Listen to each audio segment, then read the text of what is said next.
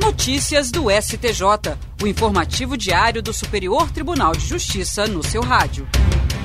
Olá, esse é o boletim com alguns destaques do STJ. A terceira turma do Superior Tribunal de Justiça decidiu que é ilícita a cobrança de custas processuais complementares caso o autor manifeste desistência do processo antes da citação da parte contrária. No caso analisado, ao ingressar com a ação, o autor recolheu as custas processuais iniciais, mas elas foram consideradas insuficientes pelo juiz em razão de incompatibilidade entre o valor atribuído à causa e o conteúdo econômico da demanda.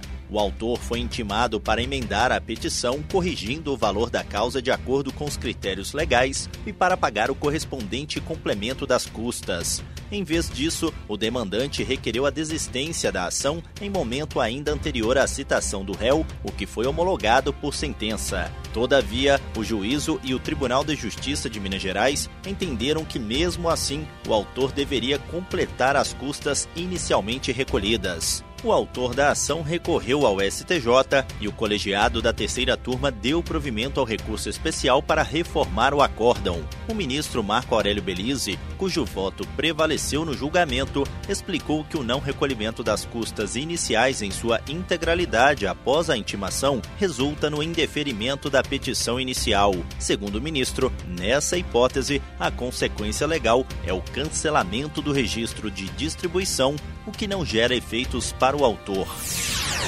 A exposição que já rodou a Europa chega a Brasília no Superior Tribunal de Justiça. A partir do dia 19 de abril, o público poderá visitar a mostra do fotógrafo brasileiro Sebastião Salgado, Povos Indígenas, Natureza e Justiça.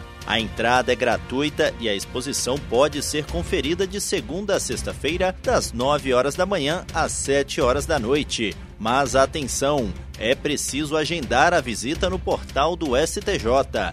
O endereço é www.stj.jus.br. A realização do evento é do Superior Tribunal de Justiça e da Associação dos Magistrados Brasileiros. Patrocínio Banco do Brasil. Apoio Ministério dos Povos Indígenas, Fundação Nacional dos Povos Indígenas e Governo Federal.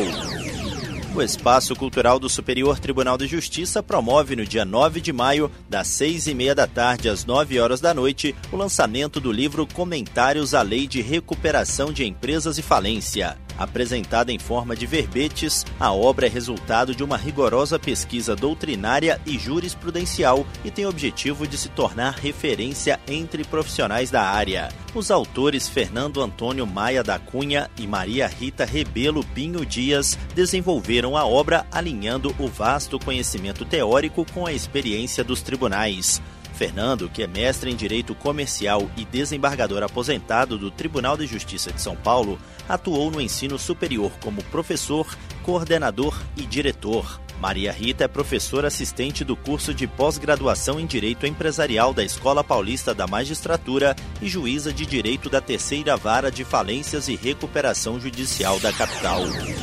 E esse foi o STJ Notícias de hoje. Se quiser ouvir mais, acesse o Spotify ou o SoundCloud do STJ. Tchau, tchau. Notícias do STJ, uma produção da Secretaria de Comunicação Social do Superior Tribunal de Justiça.